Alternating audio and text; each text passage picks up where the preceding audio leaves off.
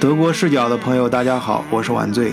今天晚上我们邀请到了君姐啊，也是咱们德国视角群里面的群友，想跟大家呢一块儿聊一聊布拉格这个城市。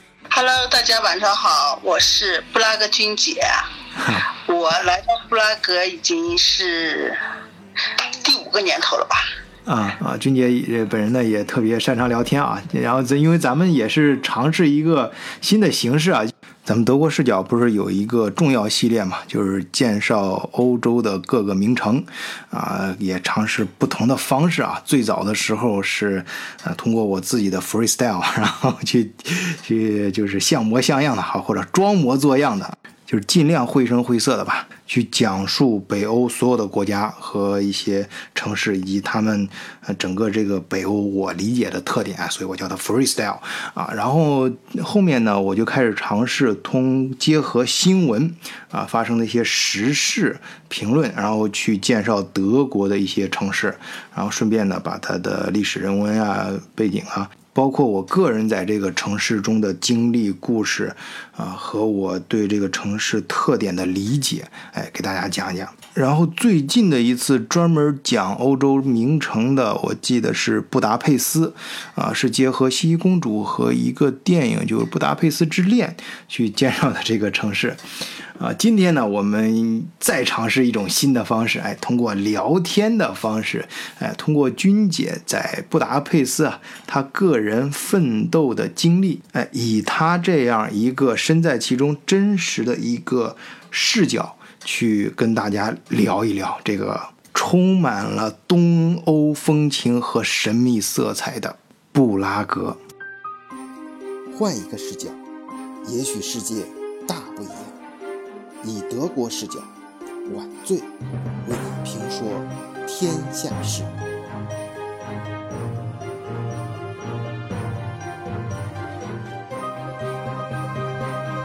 君姐，您是怎么来到捷克的布拉格的？呃，当时是呃是是一个什么状况？今天是第四和大家在一起坐着聊这个天。其实平时和周边的朋友呀、同事呀，包括我的好多客人，我聊的最多的就是我自己。嗯我呢是九四年，九四年公派来到捷克，来到捷克呢，当时呢，你公派嘛，肯定是是有时间段的，就是两年就结束了。结束了以后呢，那你结束了，你有工作嘛？公派来了，你肯定就是有工作的，那你回去是要上班的，对吧？我九四年啊，这么早？哇，那那那个时候你被公派出来，那很厉害啊！那时候公派学生我认识的都是很优秀的啊，失敬失敬啊，很厉害。对对对，嗯当时我拿的护照是我们山西省最年轻的一本公派护照，当时我是二十二岁。然后呢，就是来到布拉格以后呢，因为当时公派来嘛，我们主要是做针织品贸易。嗯当时呢，因为二十二岁真的是年龄太小了，嗯来了来了捷克以后呢，因为捷克完全讲是捷语啊，嗯完全是听不懂的。那么来了以后，跟谁都不认识。然后捷克这边有别的公司和我们山西省外贸合作，嗯那么他们公司呢就是两个两个男的。嗯我当时下飞机，他们来接我，我一看，哇，这两个大叔呀，这是嗯四十多岁的两个男的。嗯那我就觉得，这在这儿简直没有办法生活就。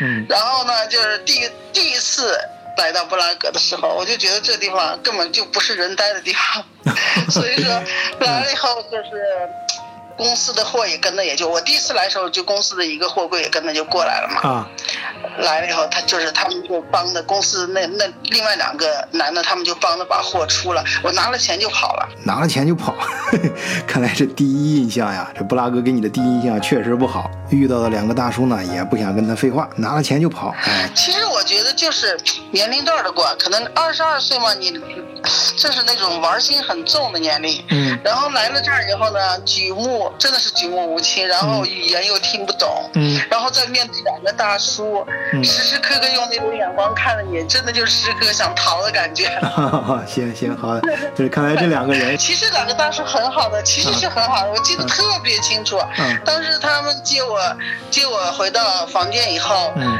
呃，房间里面已经有六七个人在。你像九四年的时候，布拉格的华人并不多，我记得当时住在大使馆注册只有七百多人。是啊，哦，对，然后有有另外六七个人也在房间里，嗯。就感觉好像从国内来一个人，我就和就和亲人一样了，就是和过年一样，就那种、嗯。家里做了好多好吃的。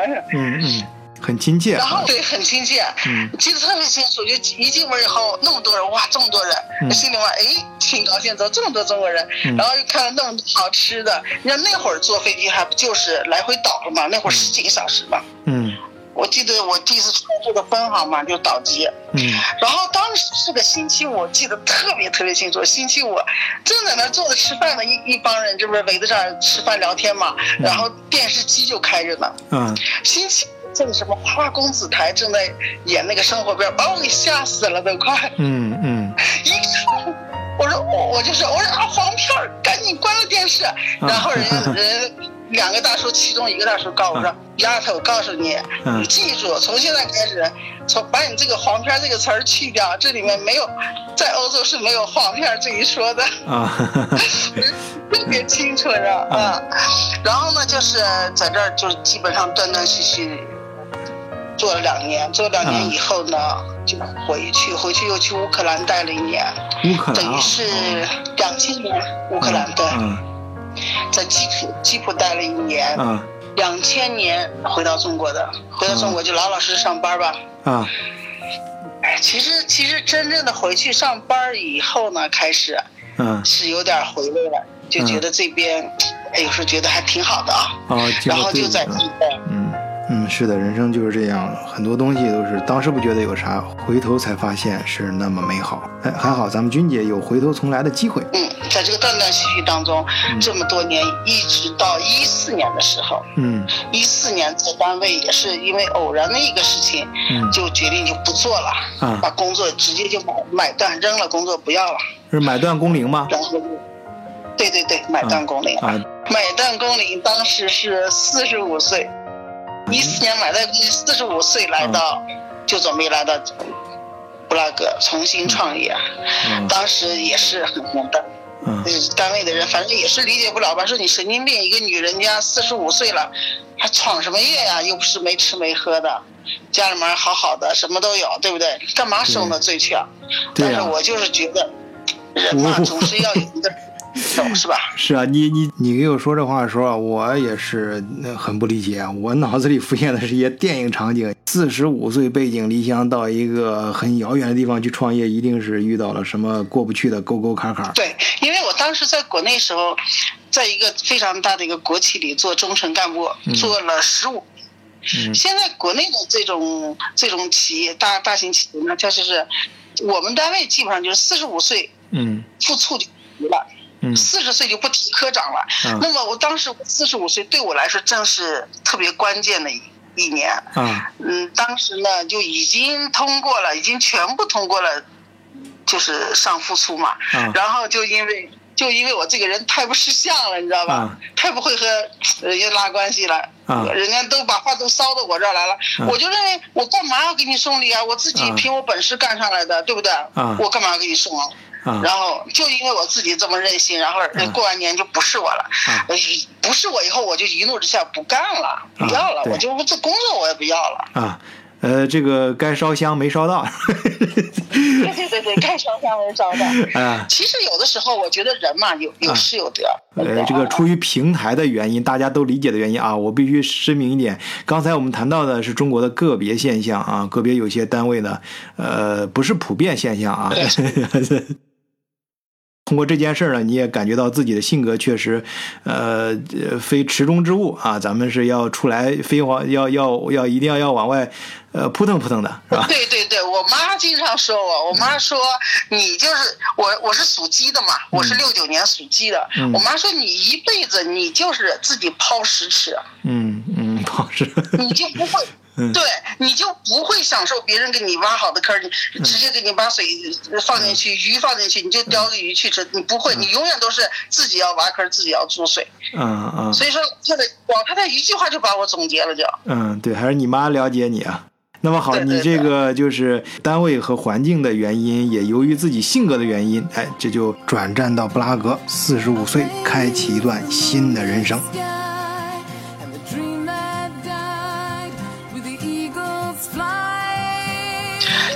当时是一四年嘛，嗯一四年十一月二十五号，嗯我就怀揣着自己的 二，就是四十五岁的创业的梦想，就来到了布拉格。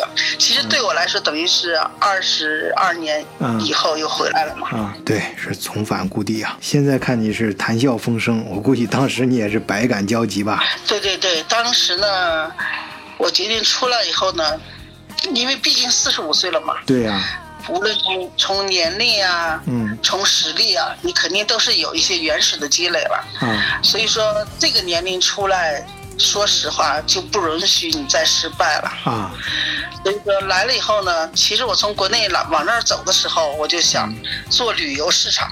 嗯，一开始就有目标有想法，来了以后呢，就是来到布拉格第一件事就被中国人坑了。啊，怀怀揣着梦想到这到这个梦想之地之后，结果被被被上了一课，先 上了一课。对对对，而且是被你最你最信任的朋友，你认为是谁都可以坑你，唯独他不能坑你，嗯，到最后就是他坑了你了。怎怎么坑的？就是对。哎，就是就是大家就是说大家在一起要做一件事情嘛，那我就觉得我们都是二十多年的朋友了，没有什么不可以相信的，对不对？啊，二十多年，我觉得足以说明问题了。啊 说什么都没问题，咵四十七万就扔给他了，啊 结果人都人都跑了。啊！天哪，你也是够有魄力啊，一下子就给了，一般都是分期嘛。一下给了，我就觉得我，因为我这个人，我觉得我们这么大年纪人来这儿做事儿，啊我们也不像小孩儿，也不像年轻人，他们手里也没有钱，我们是带着梦想、带着理想、带着准备过来的，啊对不对？带着资源我们做什么？对，我就觉得我们做什么，我们要做什么就我们就我们就马上做。我这个人性格就是，我想到哪儿我做到哪儿。啊，我我从来都不是，我想想我再做，我从来没有，我就这么嗯。真的是真的，今年我整整五十岁，我从来都没有说是我想想我去做去，我从来都没有，我只要想到了我就做到了，我嗯。我只要脑子想这儿，我手马上就过去了，就是这种性格。其实性格也不好，就嗯。有有也是有得有失。嗯，没有想不到，呃，只有做，呃不是没有做不到，只有想不到。对对对。行动派啊。可是你毕竟被骗了这么多钱呢、又是在一个陌生的地方，刚开始，对，发生这件事情以后呢，呃，身身边的朋友们嗯。也也是也是劝，其实其实我心里比他们每个人都明白，这个东西劝也没用，嗯。就是就是不管你哭也是哭也好，笑也好，嗯。朋友就是朋友，人们劝完说完就完了，嗯只有你自己去承受去了。嗯，对，所以说呢，甩甩头就不想了。然后呢，就是本来是一来了布拉格就是想做旅游市场，后来发现这个旅游市场。在我不知道在别的国家，我觉得在嗯在布拉格就门门槛特别低，是吧？只只要你会中国话，只要你会开车，就能进入导游的这个市场，就能去做旅旅游的这个市场。所以说，我觉得特别乱，嗯当时我就停止了嗯。旅游市场，我不做了，嗯。我就起步，我民以食为天嘛。嗯。你不管是中国人、外国人都要吃饭啊，嗯。而且我自己也要吃啊。我就想，我先给我自己做一个厨房，嗯。因为我是山西人，我是太原人，那么我们是什么？我们是面食之乡，嗯所以我就做了，我就做了布拉格第一家的山西饭店，山西刀削面。哦，哦，厉害厉害。呃，然后那个好开吗？因为我我在汉堡啊，这个城市原来也有刀削面面馆。咱听友里面如果有老汉堡的，一定知道，就在 Westback 那片儿啊，那个那老板还不错，现在人家也是从事餐饮业啊。当时人家就是很实惠嘛。我记得我有个学音乐的哥们儿啊，他形容的很到位啊，说，呃，这个面，哎呀，这一碗面太多了，我吃吃越吃越多，吃到后面我感觉鼻子里面都是面了。哎，这是开玩笑，反正就说明那个那老板就是做刀削面做的确实，呃，很实惠啊。我我个人的感觉口味也不错啊，我我是挺喜欢的。但是后来不知道怎么就可能利润不是很不是很理想吧，呃，转转让了，转让之后就好像转让给一个越南人了，后来现在就没了啊。现在我们很怀念。所以你说这个布拉格，嗯、面馆好开吗？有市场吗？嗯，怎么说呢？就是面食馆呢，我我认为还是有市场的，因为毕竟，嗯，东欧这边的人，你像老外他们，他们也是喜欢吃面的。嗯，你看他们的各面包也很多，对不对？嗯他们就是不会做而已吧。啊。但是咱们这种面是不是带汤比较多呀？呃，我接触的老外，我我反正我熟悉的老外吧，他们要么就是纯喝汤，要么就是纯吃干的面，呃，不太喜欢这种汤面。你看那个，所以这边越南人都卖炒面嘛。没有，因为我我们山西人吃面，我们就是干的、干臊的。啊，就是面面是干的，然后嗯比如说小炒肉，就是那个用专门特制的五花肉炒出来的、熬出来的，嗯，没有汤的。我们西红柿鸡蛋面，它就是西红柿鸡蛋面，也是不带汤的。对啊。那但是这个就是这个这个面你要自己去卷，还是你雇的厨师什么去做？几步是我自己做，啊，那还是蛮辛苦的啊。那那那那刚开始就有这个当布拉格当地人呃能接接受这个吗？就是那个时候一四年一五年能接受啊。其实我们那时候是不是就已经很多华人了？已经就是就是你的面馆就华人的没有没有没有，嗯呃，华人。呃，没有没有，你说错了，我的面馆还真是老外来吃，因为、因为我们那个位置，它也不是说有多么热闹的位置，我那个位置就是在一个生活区，嗯然后呢，就是我当时决定做这个餐馆的时候呢，就从就是中国人手上买了一个餐馆，就他们的餐馆做不下去了，他们要卖掉。啊我当时去看，我就把它买下来了。啊买下来以后呢，就找了一个河南的师傅。啊但是河南的师傅呢，他们尽管也是北方人，但是毕竟他们是是不吃刀削面的，他们做不了刀削面，嗯。所以当时呢，我就就是手把手的教师傅啊，教了半年嘛。嗯。一开始就是只要有客人来吃面，嗯我们就专门做的专门做的捷克语的菜单子，啊。就说我们这是祖传的老奶奶做的一种、一种面，啊，文化营销 懂得文化营销。对对，所以说有很多老外来吃，嗯。而而且老外吃得特别滑稽，就是拿那个叉子。嗯吃那个面，你想刀削面就那么一一截子，然后嗯他们就拿叉子，哇，两个一个勺子一个叉子，反正就吃的特逗，你知道吗？啊而且我那儿经常会有老外，他们去了以后想现场现场就是看你是怎么削出来的。嗯我一一直当时嗯就是现在也是这样，就是嗯找这个刀削面这个单词在捷克语里面是没有的。嗯最后没有办法，那你怎么解释？我记得很清楚，有一个大学的教授，他们带着几个老师过来一块儿吃这个面。嗯你当然是中国人介绍的过来的啊。嗯然后他们就围住以后，就是让我现场给他们削嘛，嗯我就给他们现场削。他们说好神奇，他们他他说这叫什么面？我们这是这叫我们中国叫刀削面。他说嗯不，这叫刀砍面，啊，是拿刀砍出来的面。啊，通过他们的视角，人家给你把这名字给取了，啊，这个给你定定定名了，叫刀砍面啊，啊刀砍面。好，哎，我想是好奇是您这个就是你的厨艺是在哪儿学的？我是在国内大酒店，我做经理都做了十来年了。哦，就是我的餐馆，我当时我在国内，我那厨房有二十三个人呢。嗯我们也我们也是四千多平米，一共有二百多间房嘛。啊，所以这些我做做科长，对，我都啊做做了十几年，你就你就看也看会了。啊，就是你这个基本功还是蛮扎实的啊，对对。哎，对对对，啊 哪天你来了，我给你削啊。好的，好的，谢谢，谢谢。你说的我还真是，下次去去不去布拉格的话，有一个盼头了。对呀对呀，下次来了给你做的吃。好，好，行，谢谢，提前谢啊。好，然后呢，这不接着往下说啊。就是先先用这个餐馆作为一个小的平台，我就想你是人才，你在哪儿都能展示你。嗯你通过这个餐馆，这个餐馆很小，一共才有三十二个座位，嗯特别的小。嗯但是呢，经我们有了这个餐馆以后呢，我就开始做，这次就开始做旅游了。嗯我用我的餐馆去做旅游。那我餐馆开业以后，迎来的第一位、第一批客人就是我们山西省的副省长带的我们山西的五大班子，哇一共来了二十八个人。啊就是在我那个山西饭店里面，因为我起名字起的就是山西饭店嘛，啊我就想我要起一个带有地域性的，最少让我们山西人一来了，一看哇，这是我们自己的自己的饭店，他要、嗯他就过来，对吧？啊然后呢，就是，嗯，就是我们的饭店就接待我们山西省的副省长呀，各个区、各个市的市长啊，旅游局的局长，接待接待了好多。嗯，那你那个得装修的，还有整个环境得到到一定层面吧，要不然这个省长大人出来，这不是说随便的饭店都会进的吧？没有没有没有没有，其实我觉得在欧洲大家都能理解了，有的时候不一定非要说是要怎么样，他们要的就是一个家的感觉。哦，山西省的省长来了，他他来山西饭店，这是这是绝对就是就是到家的感觉啊。哦，对对对。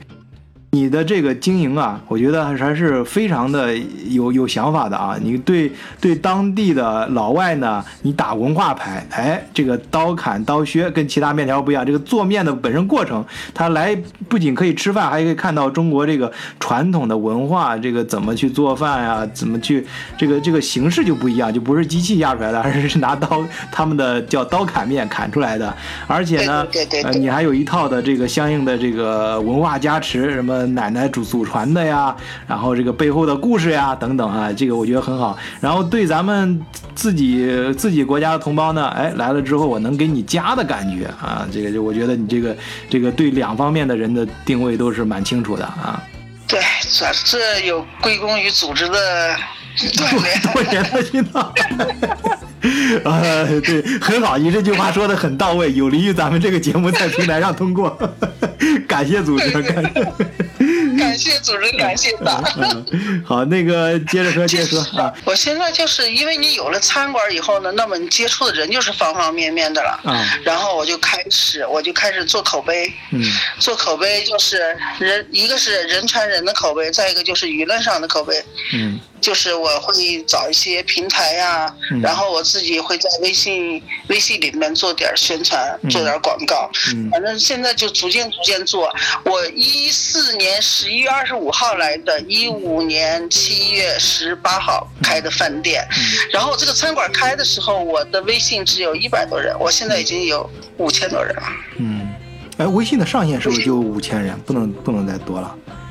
对呀，我我现在现在觉得差不多了，你知道我那天我在这还算这个呢，就是把就准备把一些没用的准备把它清理掉，就老是从来也没讲话的。嗯，我就说这个意思呢，就是说，因为有了餐馆这个平台以后呢，嗯，别人也会主动来找你。啊，就是口碑相传以后，别人也会来找你。像最少是目前我们山西的过来，比如说山西的客人来以后会问导游说：“哎。”布拉格有我们山西人嘛？导游会说有啊，有山西饭店啊，有有军姐，有老板老板娘就是你们太原的，客人会第一时间到我们餐馆吃饭的。嗯嗯嗯，对，呃，中间呃有没有什么感觉特别困难的时候，或者是就是一直都是一帆风顺的啊？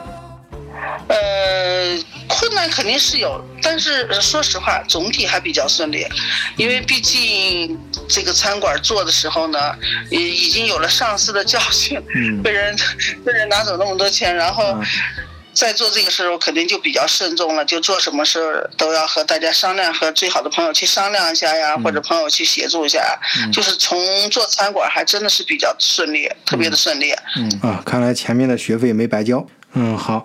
那沿着你这个通过餐馆来搞旅游生意的思路走啊，那你这个客户如果到餐馆里来，你给他介绍布拉格的话，你会怎么介绍呢？呃，布拉格的怎么说呢？布拉格真的是一个，哎呀，人家讲话了，布拉格是一个浪漫的地方。嗯。然后我我们像我们山西的老乡来了这个布拉格以后呢，呃，其实说实话是每次都会都会有别人带着过来，他不可能一个人贸然。到我的饭店，他也找不到的，你知道吧？但是呢，面对我面对我们的客人，就是我们中国的客人来了餐馆，他也有那种自由行的客人啊，来以后也会问呀，也会说的。布拉格呢，是真的，真的是一个特别漂亮的地方。人家不是说了吗？呃，音乐你就想到了奥地利，嗯，维也纳，对吧？那么神秘，你想到哪了？嗯。神秘了，就想到布拉格了，嗯，对吧？对，对，布拉格，我我个人认为，呃，就和我现在，我们现在我的地接社我们也做起来，而且也做得非常棒。嗯，我现在跟你在聊天的时候，咱们现在通话的时候，我现在是在奥地利的哈尔斯塔小镇上面。嗯，就是我我也是带着客人过来的，就是我会经常跟客人讲，布拉格是什么？布拉格是一个母母亲。嗯布拉格，你你只要来过一次，冬天来，你就会想布拉格的夏天是什么样的，布拉格的秋天是什么样的，嗯。它的春天是什么样的？它真的是时时刻刻勾着你的心，它就和一个母亲一样，就是你无论你走到哪，你只要你只要见过这个母亲了，然后呢，一一年四季你都想着不行，我要回去看看她。嗯。带爪的母亲，会时刻把人的心抓回来，嗯，真的是这样。呃，这个这个说的比较，嗯，是的，我自己也去过布拉格，还真是有这方面的感觉。我自己最早听到布拉格这个，那当然是先是上中学的时候，历史书上嘛，布拉格之春啊，这相信很多听友都都呃都不陌生。但是后来我发现这是个电影的名字，好像好像是布拉格之恋还是布拉格之春，反正就是，呃，确实是。你说这种感觉啊，就是挺抓心的。就布拉格这个这个词儿，只要这个城市的名字一出来，就觉得马上就上升到感情这个范畴了。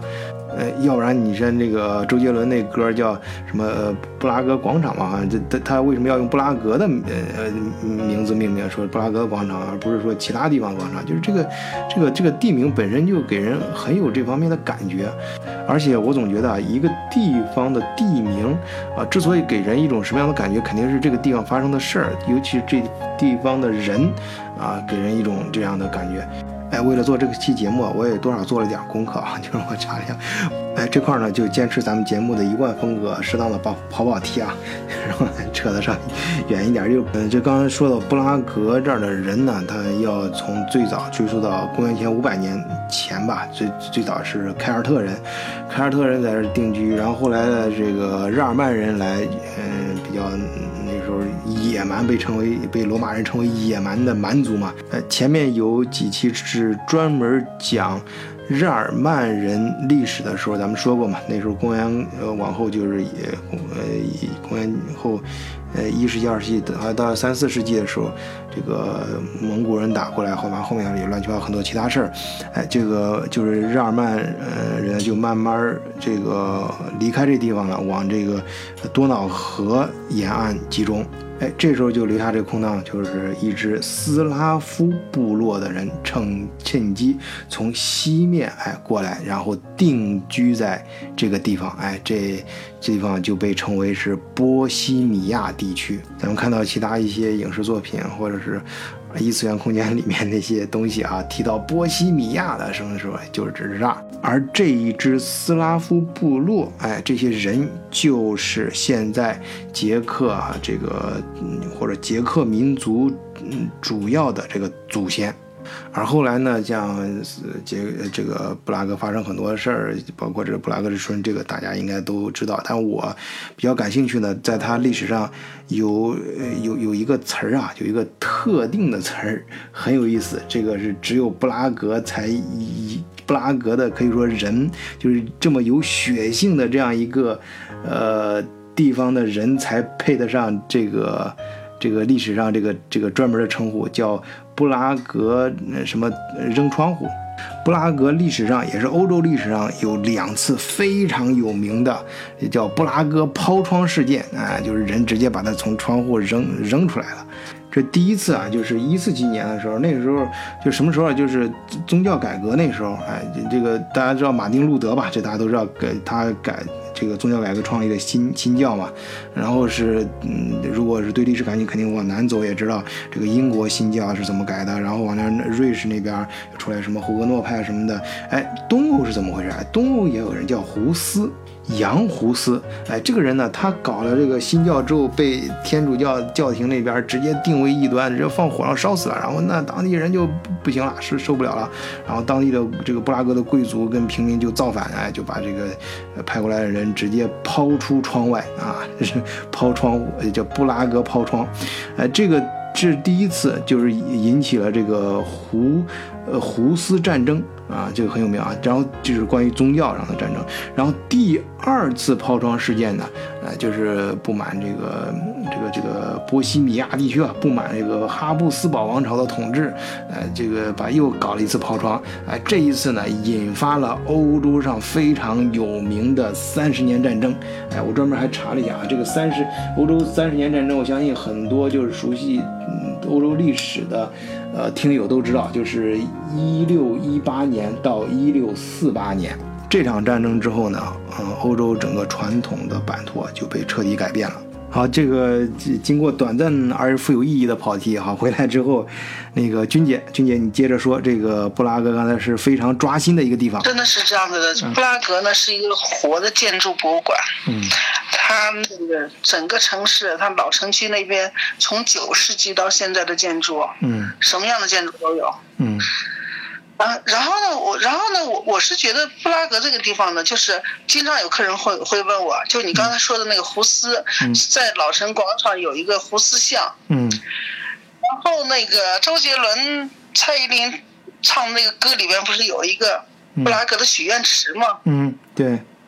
好好多客人问我，君姐，许愿池在哪里呀？嗯，哎呀，根本就没有许愿池，你看这是骗了，从小就开始被他的歌声，就骗骗到现在了。啊，我说有啊，对呀，我说我说有啊，我许愿池就在那儿，他在哪儿呢？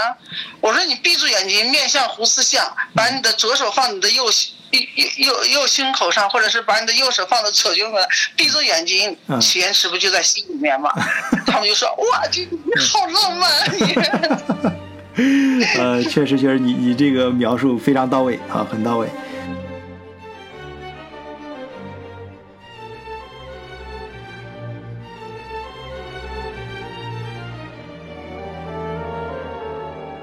反过来，我们换个角度讲啊，就是你开饭店。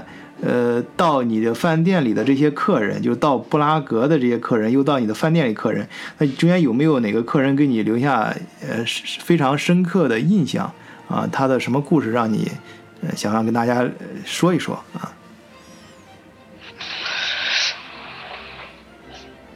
说老实话，真的没有啊，没有，就是啊，目 前我还没有遇到这样的客人，因为因为毕竟我们我们餐馆做就是。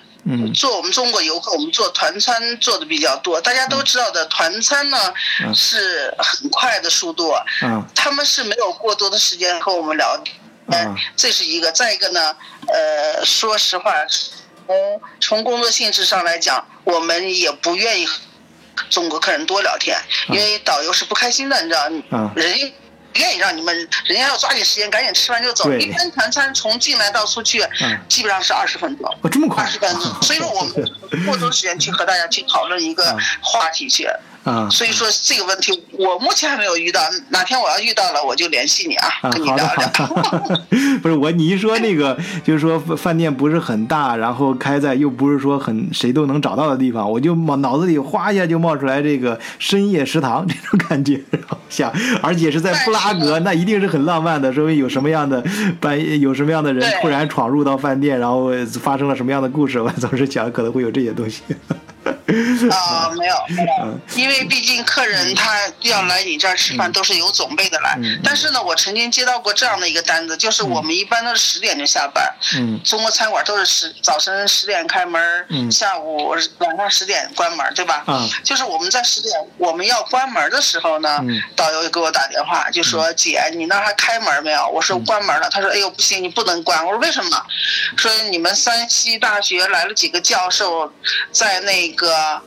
呃，另外一个城市现在正往布拉格赶，等我们赶回去，应该都快到十一点了。但是他们今天一定要吃这口面。我 说那好吧，我说那好吧，那好吧，那都说到这份上来了，对吧？你是你不管怎么样，你也得给他们吃这口面。嗯，所以这种这种事情我们会经常遇到的。嗯嗯，哎，这个故事素材非常好，非常好。呃，你别说啊，这个真的，我觉得。相比之下呀，我刚才提到的像深夜食堂啊，包括自己想象的一些东西啊，都是很虚幻的。相比之下，很虚，显得很虚。而你这个事儿呢，就非常真实。我前面很多次也在节目里面表达过这个观点啊，我总觉得就这种真实的东西，尤其是生活中自然而然看似很平常的东西，又真实的是最能打动人了。你别看你现在说的这么轻松啊，我相信当时一定不是这么轻松的。包括你说的，你之前被骗四十七万，我看你也是说的非常的云淡风轻啊。但是你当时一定是非常痛苦。那包括你刚才说的这个半夜要打烊的时候，人家朋友给你打电话要让你等着啊。那你想，你从早上十点到晚上十点干多长时间，一定是非常累了。就像关门的时候，想回家收工的时候，突然还要在这儿等客人过来。那你当时一定是心里面，一定不是像你现在就是用这种轻松的语气表达的这么高兴的一件事儿。而这个反差呢，我想也是非常好的诠释了你的性格和你君姐这个人的特质啊。哎呀，其实，在布拉格说老实话，一开始的时候，就我就我说的，刚来的时候，呃，跟那个朋友合作，然后。人家他带我去办事儿嘛，就是我原来二十二岁我来的时候，那会儿毕竟小，再一个经历了这么多年，二十多年了，好多东西好多地方你都忘掉了，你是不认识的，你知道？嗯。然后，然后这个人呢，就带我一块儿去办事儿，就我们当时就说我们要办一个什么事儿，然后去找律师嘛。这个人在办公这儿就把我给甩了，就给。嗯。哎，就这种感觉，真的是叫天天不应，叫地地不灵的那感觉啊。嗯。地地方不认识，然后你又没有语言。嗯，我脑我就不去了。嗯嗯，好，哎，说到这儿，我突然想问另外一个问题啊，就是君姐，如果你给来布拉格玩的人一个建议，就是到布拉格来玩，一定要去什么地方？来到布拉格。必必须要去的三个地方，嗯，首先是老老城广场，嗯，一定要看看蔡依林歌声里的许愿池到底有没有，然后呢，就是天文钟，天文钟必须要看的，对吧？嗯，呃，然后从天文钟方向往这个查理桥走，查理桥六百八十年的历史，也一定要去看吧？嗯，一个是查理大桥，一个是城堡。布拉格城堡呢是欧洲最大城堡群，嗯，相当于七个足球场那么大，就是非常壮观的。七个足球场啊！那么，对，那么你说，你说这个布拉格的旅游真的是特别特别的旺，人特别多，是它就是好处就在于什么？就是说你客人游客你不需要任何交通工具，你就完全靠。靠暴走走完所有的景点，嗯，就是你一次都没来过，你用导航就这么导着你走都没有问题，嗯，它不像别的城市，必须要通过交通工具你才能到达另外一个，另外一个景点去啊，嗯，它这个不需要，它这个你完全靠走就行了，嗯，对对对，就是布拉格是，嗯，特别适合，嗯，真的是布拉格特别适合旅游，真是特别适合旅游，嗯。呃，对，暴走你建议，哎，走累了还可以接着去你饭店里吃饭，是吧？现 在我不单是有饭店了，我还有民宿，嗯，我们有地接社，我们现在基本上完成了一条龙的服务，吃住行都有。那你整个这是个，那你这个公司应该很庞大呀，这个这个这这个。说实话，咱们都在都在国外生活，大家都清楚。其实公司也不是说有多庞大，但是最少现在我们是。虽然鸟很小，但是五脏俱全了嘛。我基本上现在完成了，从你看我们现在就做的就是给国内客人做私人定制啊。嗯，我们我们有自己的，我有自己的团队，我们小团队一共有十六个人。嗯，我们有自己的团队，然后呢，我们给客人做从国内开始，我们做私人定制，嗯最少在布拉格的吃住行，嗯，我们都能完成，就是靠我们自己的力量都能完成。嗯。你看，我们我们有民宿啊，嗯，有餐馆，嗯，有旅行社，有地接社，对吧？嗯，基本上都能，嗯，能满足大家的需求。呃，就是不这么说吧，布拉格啊，除了您的山西这个面馆这美食之外，还有其他有什么美食能给大家介绍介绍吗？对，捷克呢，捷克的其实来了捷克，人家讲话了，嗯，都不要喝水了，水水是很贵的哦，啤酒是最便宜的哦。啤酒比水都便宜，对吧？就捷克的啤酒是是最好的啤酒，是大家都知道的。嗯，呃，那么捷克的它的特色的这种捷克的食品就是烤肘子。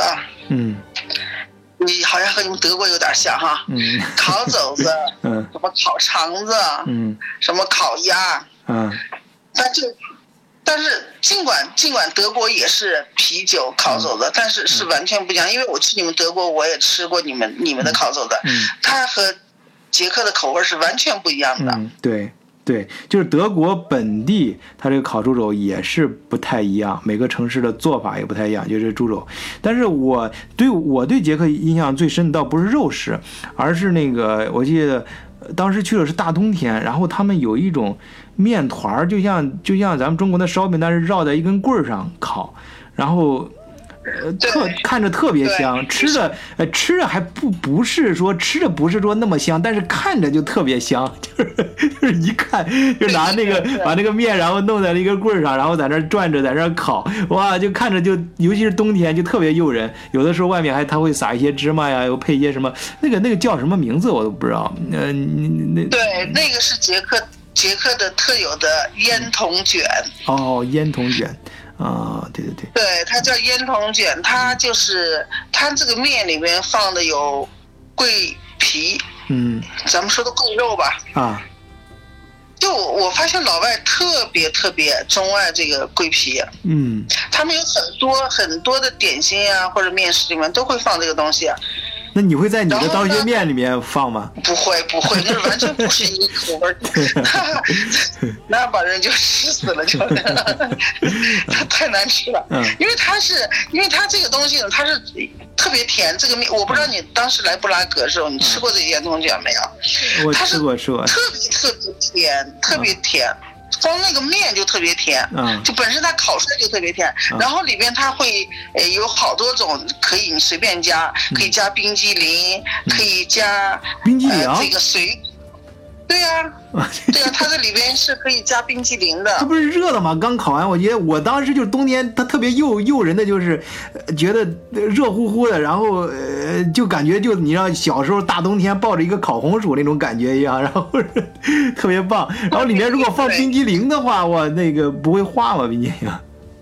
对，它是那样子的，你就觉得它特别热乎乎的，而且啊那种面香，满空气里面都弥漫的那种味道啊，甜甜的啊啊。它里边它会它会让你选择，它一共有有六七种呢，啊你可以选择放冰激凌，冰激凌它就直接把冰激凌放进去，啊哎，很奇怪，化不了。啊，也是是啊，很不 不知道为什么哈，冰嗯对，冰激凌化不了的。啊然后呢，然后呢，它还会有一种，还是里边有各种水果，嗯。它做成那种水水果那那种啊。沙拉吧的，啊。可以放进去。啊。然后还有什么巧克力啊，就它有好几种呢，你都可以选择去放去。嗯呃，那个东西，我我我今天呃，昨天我带客人在老城广场，呃，然后看到有有我们中国客人，就是一个大男人，啊。呃，我觉得有有有有四五十岁那个样子，啊。然后拿着那个东西，然后在那儿吃，我、我看到我就乐，你知道，啊。我就觉得我们中国男人，嗯。你要在中国你让他吃这个东西，我觉得他绝对是不吃的，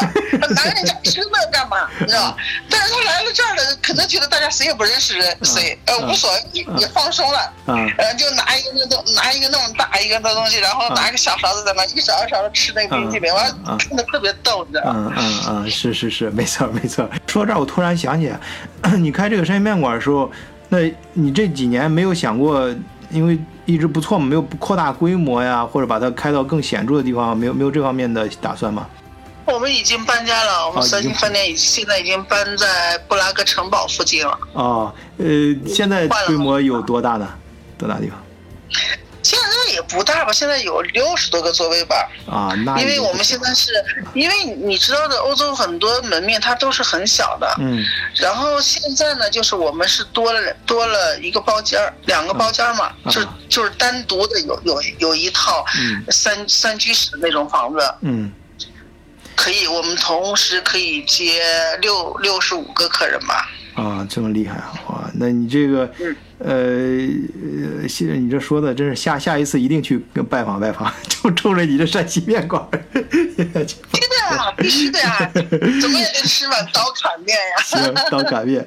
好，那我们说完这个看的、玩的，然后吃的，那最后肯定要归结到我要谈一谈你在嗯布拉格这么长时间，你对布拉格人或者对捷克人的感觉是什么？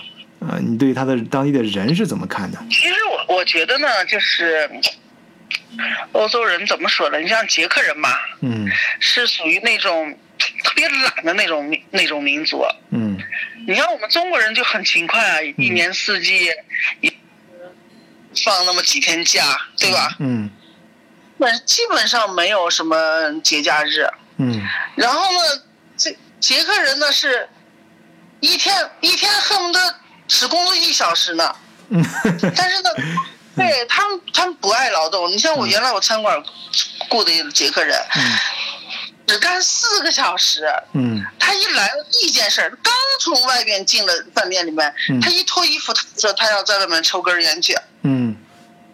他一根烟抽二十分钟，啊，这人很懒四个小时就嗯就走了二十分钟，是吧？嗯，对然后进来干了没一会儿，他说他要喝个咖啡去，啊，一个咖啡不多，你给他算上十分钟，嗯就他四个小时，他就没有一次说四个小时，他在这儿整个都给你干完了。啊。那那那怎么办？那你是他是个别现象，他这一个人的现象呢，还是整个你你你是感觉你过了很多节课，人换来换去，发现都这样？整个都是这样的，好多好多中餐馆，你像在布拉格好多中餐馆，原来都有老外，嗯都有就是捷克本地人的这嗯服务员，因为你在这边开餐馆，他这边的这个劳动局他就要求你必须雇佣他的当地人。嗯然后现在慢慢，你看，现在基本上中餐馆都没有老外了，因为我们用不起他们。嗯满工 满工工作四个小时，然后他一会儿干这一会儿干那，他这才给你工作一个半小时。嗯，感觉他是你的老板，不是你是他的老板，那人家是过来检查工作的，巡巡视的来是吧？啊，对对对对对，他是老板嗯，他经常他 他有理了，而且而且是想来就来，不想来就不来了。嗯干干上一个星期，嗯满共才能拿个两千克朗或者一千克朗的时候，嗯他就不干了，嗯他告诉你说他要度假去了。啊，够够他花就行了。哎呀，是是，反正是这老外是真的是不能用。嗯反正现在基本上就中餐馆基本上都不用老外了，都是用中国人。嗯，嗯，那好的，第一个给你特点就是感觉布拉格的兄弟们呀，就是好像对钱不对挣钱这件事儿不是很敏感啊，比较比比较注重自己享受，啊，这个呃，尽管是这个饭店服务员也是比较讲究，喝咖啡这个，然后抽烟要抽二十分钟啊，等等这种。其他方面呢，有没有呃，你觉得让你感觉捷克人？有，嗯。呃这个人人家说了，哪儿有好人哪儿有坏人。啊。就我这个餐这个餐馆开业，哎，两个多月的时候吧，嗯。就有就有一个，哎呀，我觉得我觉得这个人，因为老外老外咱们一般是看不懂他到底是多大，嗯。你看着他很大，结果一问他才很小，嗯。你看他很小，一问挺大，所以老外看不清多大。嗯。反正有这么一个老外，嗯。我记得特别清楚，就是一五年、一六年的时候，嗯。一六年的时候，我们国内就是阅兵嘛，也是十月份阅兵，嗯。然后就是这这个老外嗯，捷克人是老兵，是一个当兵的，他说他是，你知道。嗯。啊。那天就是十一，就是阅兵，他就过来了，你知道，啊。过来手里拿了那个好大一瓶香槟啊，嗯。就进来了，嗯。进来了就跟我说说我要在这开香槟，我说你为什么要在这开香槟？他说我要请你喝香槟，我说为什么呢？嗯。他说因为今天是你们你们国家。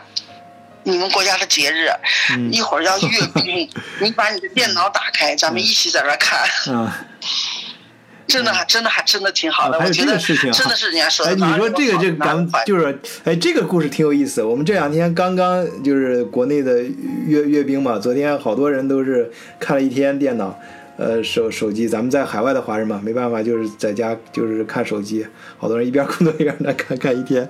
我邻居好像邻居他妈，然后到到这边半夜三点爬起来看这个阅阅兵，看这个阅兵的直播啊。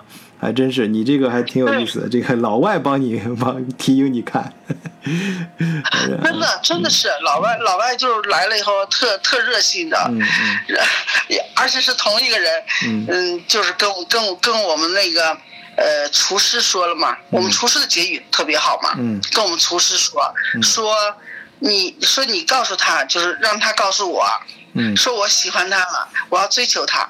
然后我们厨师就跟我说，你知道吧？嗯然后我我就说我神经病，我就我我就告诉厨师，我说你告诉他我是你老婆。嗯然后厨师就说，厨师就说对不起，她是我的太太，她是我的老婆。完了那个老外说不可能吧，不会吧？嗯。哎，这这这个 这个是一个重要信息啊！哎，嗯那个君姐，呃，那你到底是单身还是现在已经呃呃结婚了？对，刚才光光顾说了，我把这事儿给忘了。你 你你你这个出国的时候，对啊，你家人啊，你老公什么都没有什么反对啊？这个你是不是一直都是单身呢？啊？没有，其实我二十七岁就离婚了。哦哦哦哦 二十七岁就是我我来到捷克的第二年。哦啊，是吧？呃，不是，我来到捷克，我是八九八八年结的婚，嗯九七年离的婚嘛。啊。啊，不好意思啊，首先这个事情，呃，就是说你可以不不不用说哈，也可以就是说，呃，是呃，完全尊重你个人的意意愿啊，因为这个可能涉及到你隐私，在节目里面，你反正咱们也是，呃，在录播嘛，到后面也可以剪掉，就是你要是说到哪一段啊，你觉得不太合适的，你跟我说，我到后面都给你剪掉啊。我觉得这没关系，我觉得这没关系。为什么说没关系呢？嗯我觉得这已经是过去了，就是嗯就是我经常说，我说我的事已经成为故事了。嗯，也是传奇 对啊，我我认为这就是我我的人生，我的经历嘛。啊每一段的经历对我来说都是重要的，我嗯哪一段我也不想抹去，嗯不管不管是我做的对和错，都是我自己做出来的，所以说对我来说都是我的历史，不可能把它抹去的。嗯那么我就我特别坦然的对我的过去，我觉得我的过去就是我自己的故事。对，我是九四年出的国嗯，九七年离的婚。嗯九七年离婚以后呢，因为我是女儿嘛，嗯呃，我女儿我一定要自己带，是吧？嗯所以说当时呢，其实当时我女儿她爸爸他是不不同意离婚的，因为他比我大十岁嘛，嗯他是不同意离婚的。但是呢，嗯，他不不同意离婚，他也没有理由，那必须要离。所以我们就是经过八年抗战嘛，最终还是离婚了。嗯离了以后呢，我就什么都没要，什么都没要，一切一切都没要，我就只要了女儿，我把女儿带出来。嗯我们就在一块生活，就是从我从我自己把女儿带出来以后，嗯一直到现在，我都是单身。啊，对呃，那可以说，其实这么多年，就是你的女儿一直在陪伴着你，在捷克。呃，没有，我是现在我女儿在厦门，在国内呢，因为因为我我自己当时就想，因为我自己的问题，我把我把孩子就是。就成了单单亲的孩子了，对吧？单亲家庭孩子，那么我就不想因为再去选择带给孩子第二次伤害，所以说呢，这么多年一直没找，我就想把我女儿培养成人，我的任务就算完成了。也就是说，一四年的时候，嗯我的女儿厦门大学毕业，在厦门安安家，嗯走，她也工作了。我觉得我任务也完成了，嗯再赶上我本身。我的事业，我的我的前途有一点小波折，所以我就决定把全部都放下。嗯我就告诉我女儿，我说我的任务已经完成了，嗯呃，我也把你培养成人了，然后你自己也能独立生活工作了，对吧？再也不需要我了，那么我就要过我自己的生活去了，所以说我当时就来了这。对，呃，听刚才你的故事啊，大家也能够感觉到，就是君姐一定是一个很有魅力的一个女人。那么我在呃，就是很早的时候，就是婚姻出现了一些呃不不如人意的地方，然后单身生活之后呢，一定有不少人追求你，但是你呢，还是出于对女儿的这种责任心，要专心致志的把女儿培养、培养、培养女儿，然后是呃培养自己的孩子啊，作为一个母亲啊，非常的伟大。带着孩子，然后把他呃抚养成人之后，呃，这个大学毕业安排工作，然后你呢就开始想起还自己还有自己的梦想，然后就到到捷克来，开始去追逐自己的梦想和新的生活，是吧？对我现在我比较满意，我认为我不管是失败也好，就是哭也好，笑也好，嗯总是都走过来了。嗯现在一切都都基本上平稳的。那你像你这四五年过程中，然后当当地人都这么喜欢你，周围不管是老外还是中国，肯定是有不少追求你的人呢。对，生活里确实是有，但是说实话，我有点不敢往前走。毕竟，毕竟在国外生活，我觉得我自己一个人在这儿，我也不想给自己惹是非吧。嗯，总是觉得，哎呀，怎么说来着？因为毕竟这把年纪了，总是不想那么不靠谱的去去找一个人去，是吧？嗯。那么您刚才提到，就是说，呃，你你觉得就是什么样的人是感觉是我们我们正好这节目也可以换一个视角嘛，就通过你这样的单身女性的视角去看一下什么样的男人是比较靠谱的啊？你感觉？我觉得我们这把年纪已经不谈钱了，嗯，钱对我们来说真的就是一个数字，不谈钱了。我觉得，我觉得谈的最靠谱的就是人品，嗯。如果要让我去找的话，我一定是要看重他的人品。他有钱没钱对我来说真的不是很重要的。嗯，姐本身就很有钱，姐的钱够了是吧？没有没有没有，姐姐的钱说老实话也不是说有多少，但是呢，我就觉得如果你要是人品不好的话，那不是还是更痛苦吗？对，对吧？对。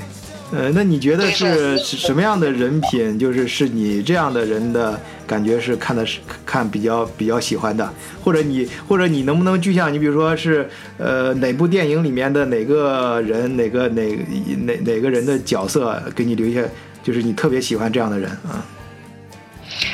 没有，其实我其实我心中一直有一个偶像，就是张嘉译，我我特别喜欢张嘉译那种类型的男人。嗯。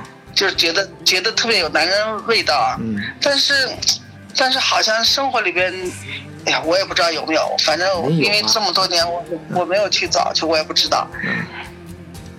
呃，那么行，就是我们刚才啊，也是这个跟君姐聊天，聊着聊着呢，不经意聊到了君姐的个人生活。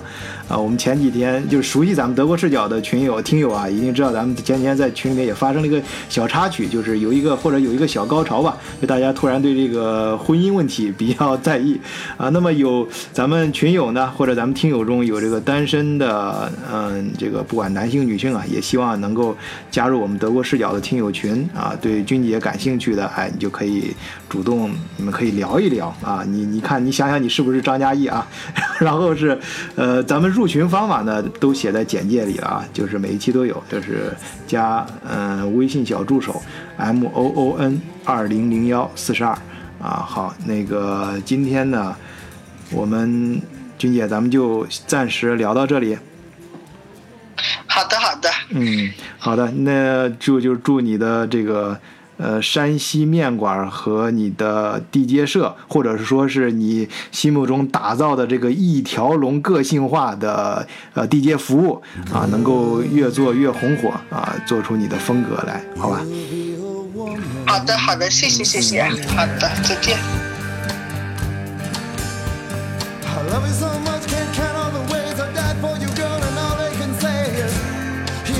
They'll never get tired of putting it